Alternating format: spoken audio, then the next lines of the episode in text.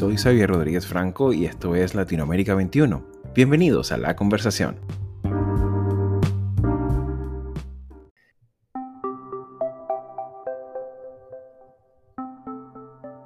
Dentro de la extendida conflictividad sociopolítica que vive la región desde finales del 2019, hay una característica particularmente preocupante. Tal es el caso del auge del discurso de odio en la política latinoamericana elemento presente y fácilmente identificable en nuestra cotidianidad, bien sea en los mensajes emitidos desde las terminales comunicacionales del Estado. Si estos sinvergüenzas no aprueban esta semana el plan control territorial, nos volvemos a convocar aquí el domingo, le volvemos a pedir sabiduría a Dios y le decimos, Dios, tú me pediste paciencia, pero estos sinvergüenzas no quieren trabajar para el pueblo. En los insultos y descalificaciones del debate parlamentario, en los medios de comunicación, yo veo que usted es contundente, por supuesto, contundente con este mensaje en Twitter. Estuve revisando sus mensajes, pero usted no es contundente con lo que hoy la comunidad internacional trae a la mesa. Usted no es contundente sentenciando los posibles abusos de la fuerza policial, el posible uso de armas de fuego cuando no eran necesarias. La propia OEA han traído esto a la mesa, le han exigido al Estado colombiano que tome acción. Incluso Amnistía Internacional ha documentado hasta abusos y usted no presenta ninguna contundencia sentenciando esto. mire, mire, Fernando, usted me invita a enjuiciarme. Hágame el favor y me escucha. No, no, no. Yo le invito a reclamarle y a preguntarle por qué no es igual de contundente. No, no, no. Y hasta en la normalización de la violencia como mecanismo legítimo de protesta. Yo apoyo todo lo que están haciendo los estudiantes. Todo, porque si aquí se hace una protesta pacífica, no se toma en cuenta. Todas estas formas que adoptan los discursos de odio revelan parte del resentimiento que pervive en los distintos órdenes de nuestras sociedades, así como también una notoria incapacidad institucional para garantizar al menos la escucha regular de sus ciudadanos. Estos discursos, en cualquiera de sus formatos, constituyen un foco de erosión permanente al espacio público, esa misma esfera que toda democracia necesita preservar una toxicidad discursiva que ha conseguido terreno fértil en los liderazgos demagógicos y sobre todo en los extremismos del espectro político, lo cual en suma amenaza la pluralidad y sobre todo empobrece el debate sobre los asuntos públicos, alimentándose así la desconfianza mutua, la fragmentación del tejido social y el desencanto a la política, promocionándose con ello un regreso irreflexivo a las relaciones primarias de facción, a la privatización de la política y en suma a una precarización de la función pública del Estado. En este episodio, para abordar este tema tan vigente, nos acompaña la profesora Esther Solano, doctora en Ciencias Sociales y profesora universitaria, con su apoyo analítico y su instrumental teórico, descubriremos los orígenes de este tipo de discursos antipolíticos y ahondaremos sobre todo en aquellas acciones que podemos realizar todos los ciudadanos para recuperar la pluralidad, la democracia y la política en general, lo cual necesariamente debe pasar por la depuración también de los partidos y humanizar la función del político más allá del discurso de campaña electoral. Pues bien amigos, una vez más sean todos bienvenidos a la conversación.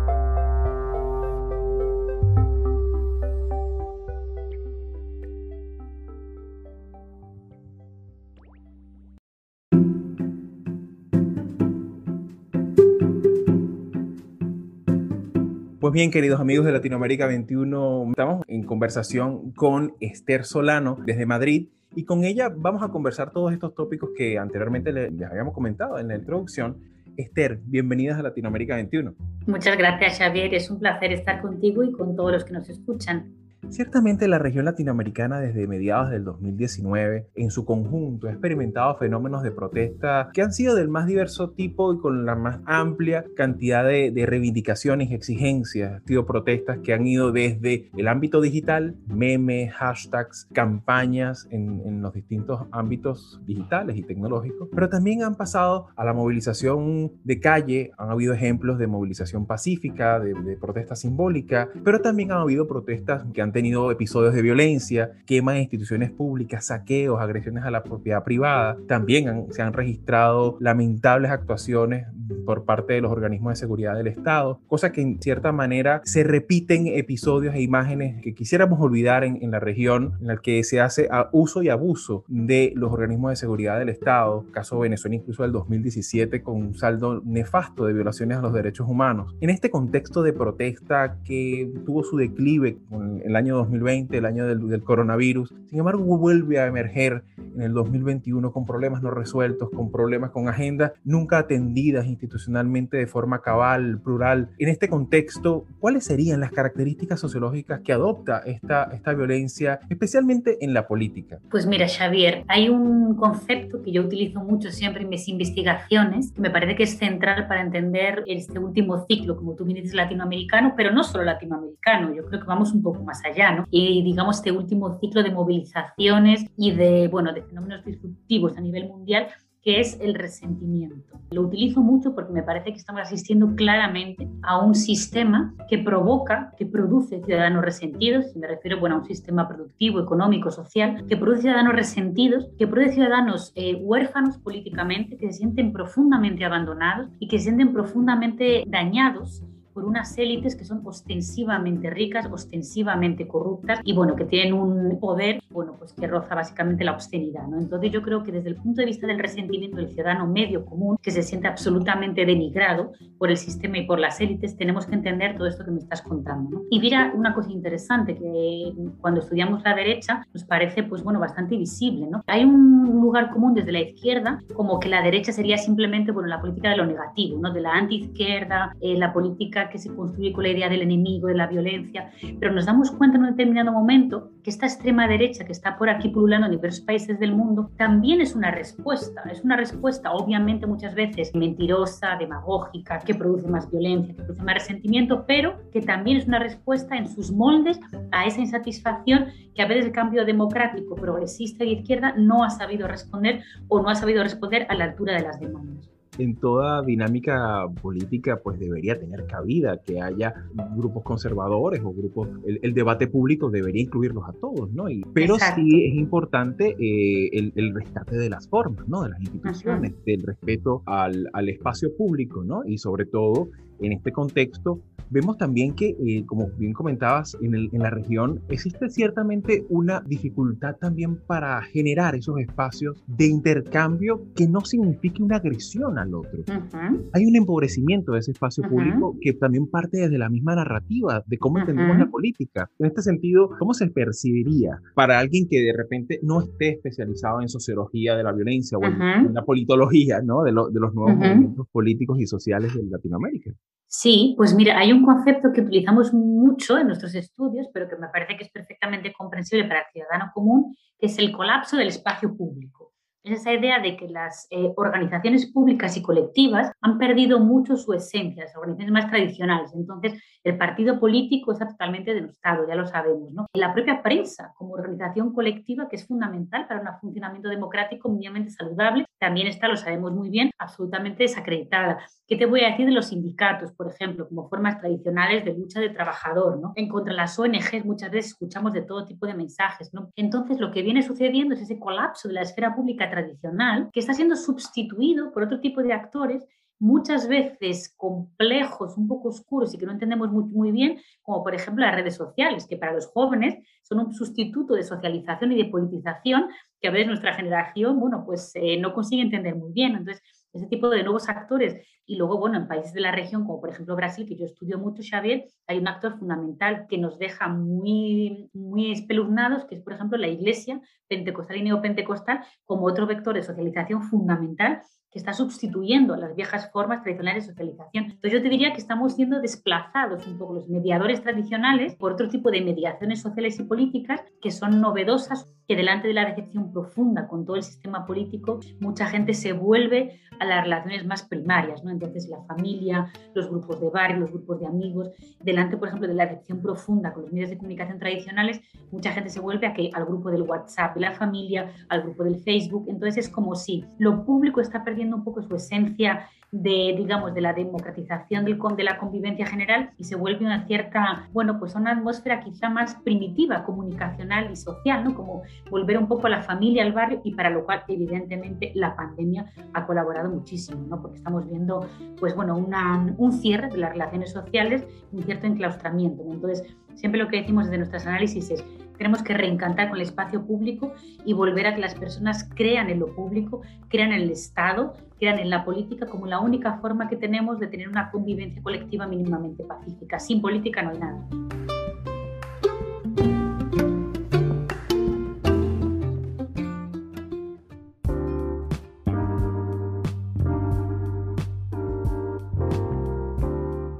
Latinoamérica 21 es un medio independiente y plural comprometido con la democracia y la libertad de expresión, que produce textos de análisis y opinión escritos por expertos sobre temas políticos, económicos y sociales de América Latina. Nuestra red está conformada por más de 150 columnistas latinoamericanos o latinoamericanistas de más de 20 países provenientes de diversas disciplinas que regularmente colaboran con sus textos. El contenido de Latinoamérica 21 es publicado en nuestra web en español, portugués e inglés y en diferentes secciones de una red que incluye a 16 de los principales periódicos de la región.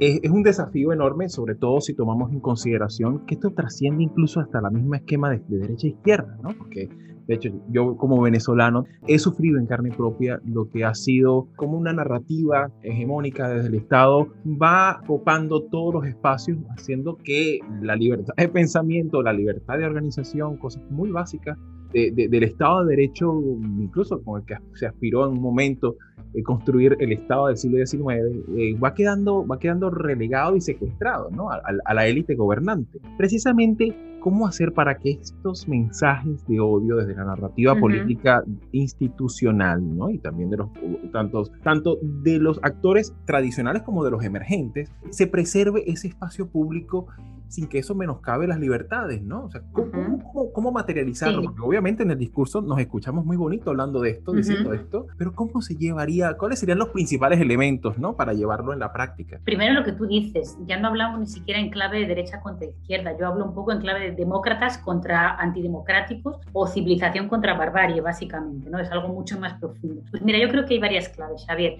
Primero, creo que los demócratas hemos tenido, hemos, creo que hemos dado un paso en falso que ha sido pensar que las bases democráticas estaban ya sentadas y que no teníamos que luchar por cosas absolutamente básicas. Entonces yo creo que tenemos que dar un paso atrás y pensar que la democracia está siempre permanentemente en litigio, en disputa, por nosotros y por los que la quieren destruir. Entonces yo creo que eso es lo primero, ¿no? Cuidado porque tiene que ser luchada permanentemente. Segundo paso, escuchar a la gente. Xavier, si escuchásemos más a la gente con más humildad, si dejáramos a la gente hablar de ese sentimiento, de esa frustración, de esos dolores, los sufrimientos que tienen, entenderíamos más muchos problemas que a veces desde una cierta élite de clase media académica nos parecen absurdos, folclóricos ridículos, pero cuando escuchas a la gente tiene un absoluto sentido desde la biografía, desde el sentimiento de las personas. Entonces, yo siempre animo a una política de la escucha, a una academia de la escucha y una sociedad de la escucha también. Tercer punto, pues tenemos que depurar todos los partidos que se dicen supuestamente democráticos y que en el fondo se alimentan de las mismas prácticas antidemocráticas, corruptas, no digo corruptas en el sentido del robo de dinero, sino de la apropiación de la democracia para sí. Entonces, bueno, pues yo creo que exigir a nuestros partidos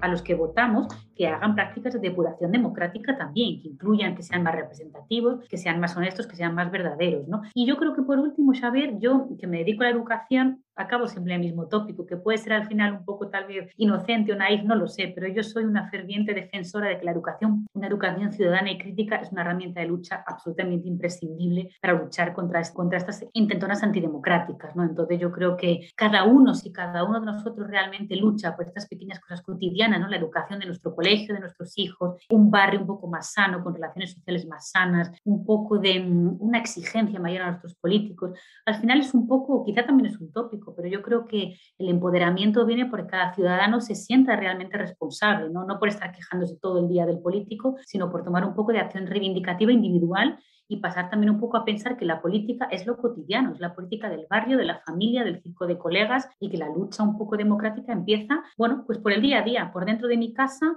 por en mi barrio y por mis colegas, por comportarme de forma ejemplar democrática y realmente honesta y reivindicativa, ¿no? Y así ir construyéndolo poco a poco hacia arriba. Procurar cambios no de arriba hacia abajo, sino de abajo hacia arriba, ¿no? Un poco sería, eh, no, aunque suene a, cliché ideológico, pero no lo es, en realidad es algo que, que va precisamente para reivindicar las libertades nazcan desde lo individual hasta lo colectivo y se, se materializan en, el ámbito público. En este contexto, Esther, ¿cuál debería ser el rol que tiene y que debería desarrollar el Estado no como ese garante que desde arriba impone lo que se debe hacer, ¿no? Que bueno, es un poco la crítica que se le ha dado cuando estos líderes populistas se ponen la chaqueta con la bandera del país y yo soy la república, yo soy el gobierno, yo soy yo soy la nación, ¿no? Yo os represento a todos. Exacto, y yo los represento a ustedes, eh, y, eso, de alguna, obviamente, desconoce la heterogeneidad existente, preexistente de nuestras sociedades, pero ¿cuál debería ser ese rol considerando esos extremos también que hemos conocido en historia reciente? En este contexto, ¿cuál debería ser el rol de tanto de la sociedad y también del, Estado, en el marco también de este equilibrio.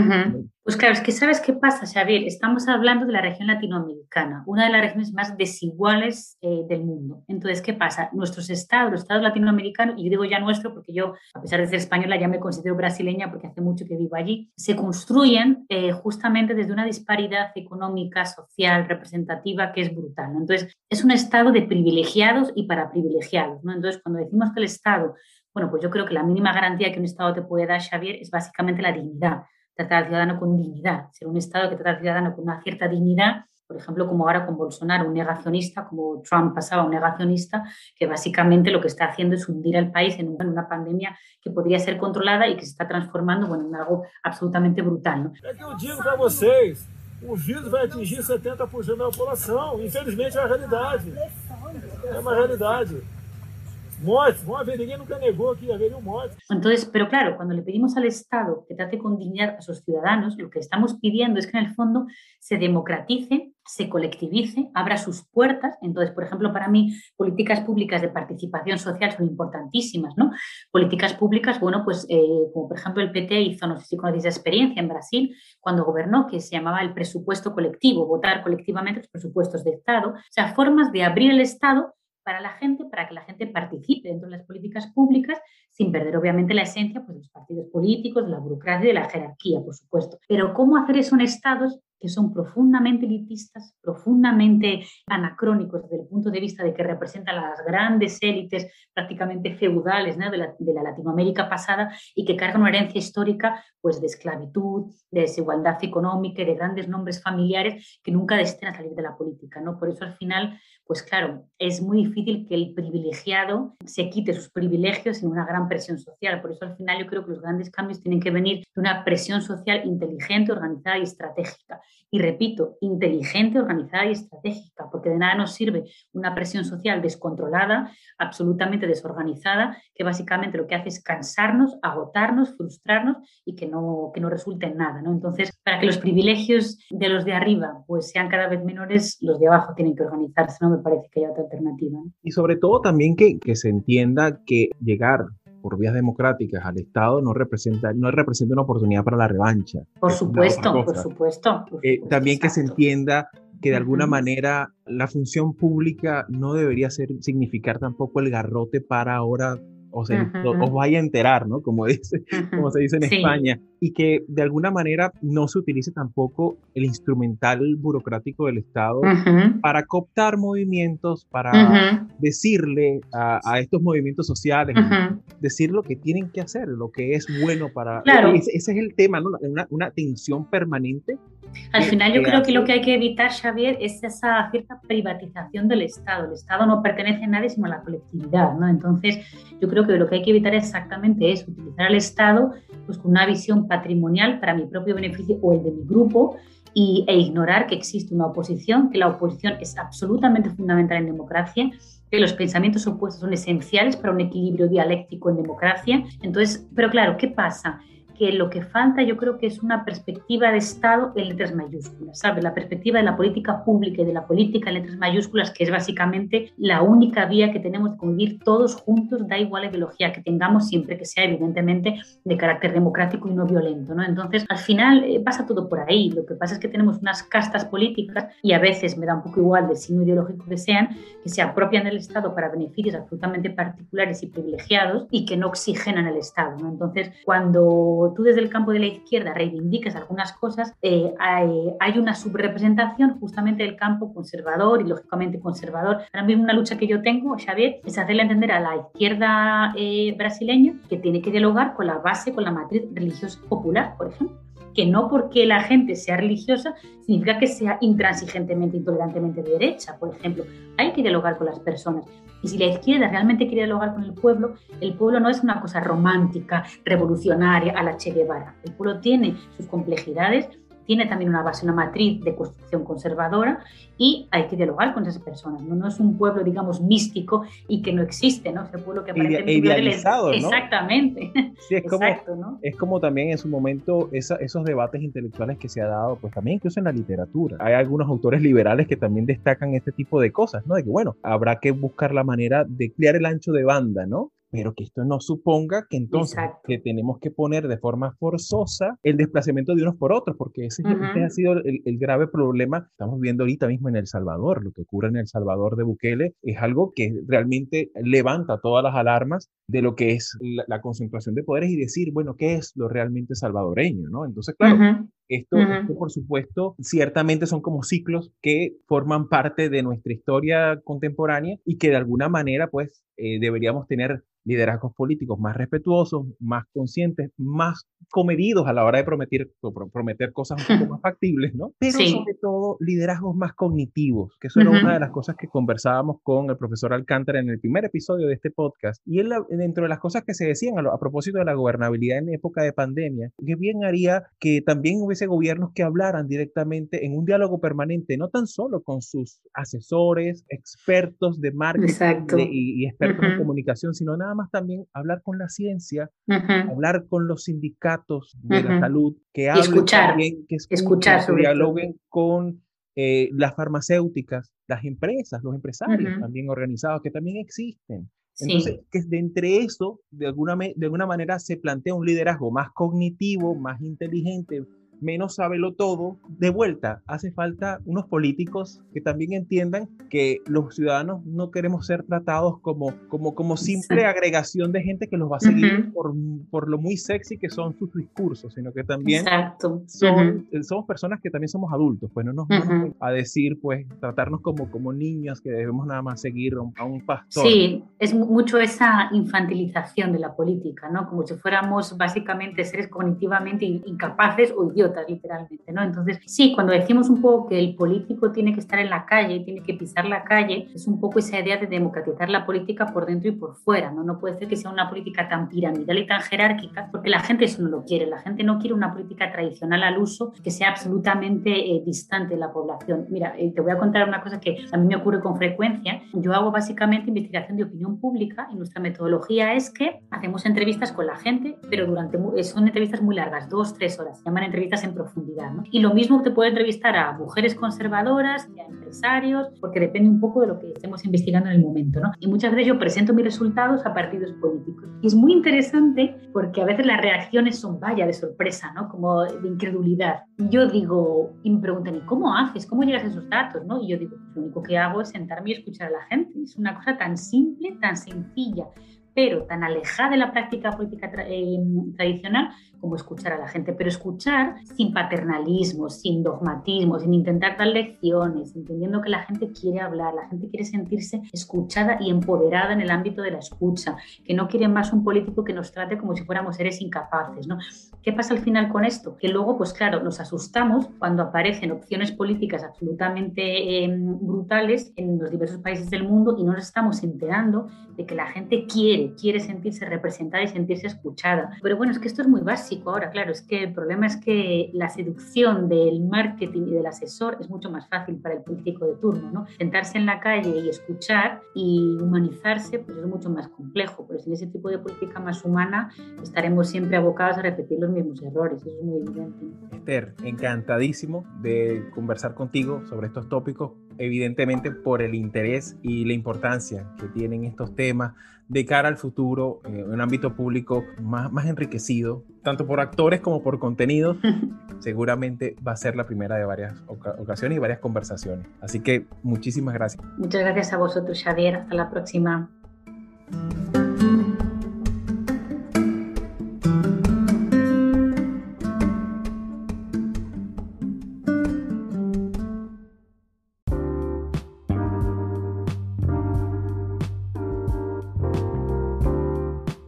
Audios de este episodio fueron obtenidos de CNN en español, Euronews, Canal 13 de Chile y Universo Online. La musicalización fue posible gracias a Blue Dot Sessions y el extraordinario trabajo de Carolina Marins. Yo soy Xavier Rodríguez Franco y nos escuchamos la próxima semana.